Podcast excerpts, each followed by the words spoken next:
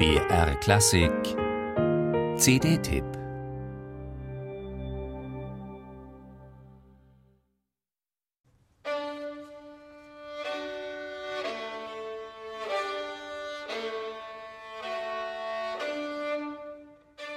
Sobald der Teufel in einer Oper eine stumme Rolle übernimmt, heißt das nicht, dass er keine Töne von sich gibt.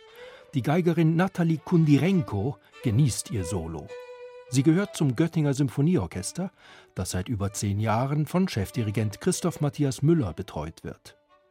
Unter seinen bisherigen Aufnahmen finden sich Projekte mit Simone Kermes, so etwa Beethovens Egmont bei Sony Classical. Jetzt folgt beim kleinen Label Pan Classics die Weltersteinspielung zweier Kurzopern Claude Debussys.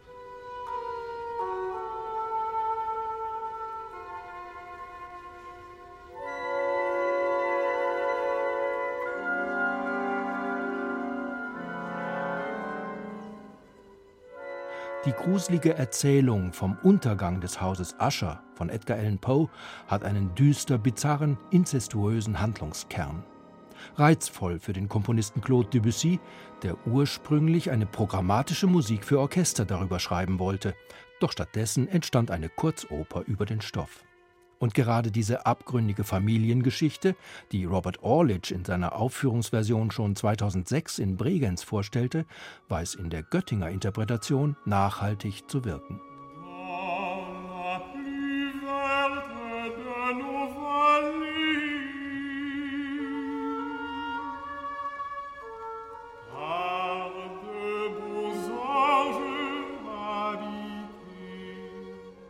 Der international gefragte Spitzenbariton William Daisley adelt das Unternehmen in der schwierigen Partie des Roderick bravourös.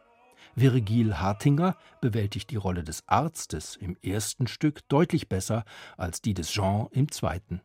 Mehrfach kommt es hier zu Doppelbesetzungen. Der Dirigent Christoph Matthias Müller lässt seine Musiker stets kontrolliert, punktuell passioniert auf die Farbspektren Debussys los.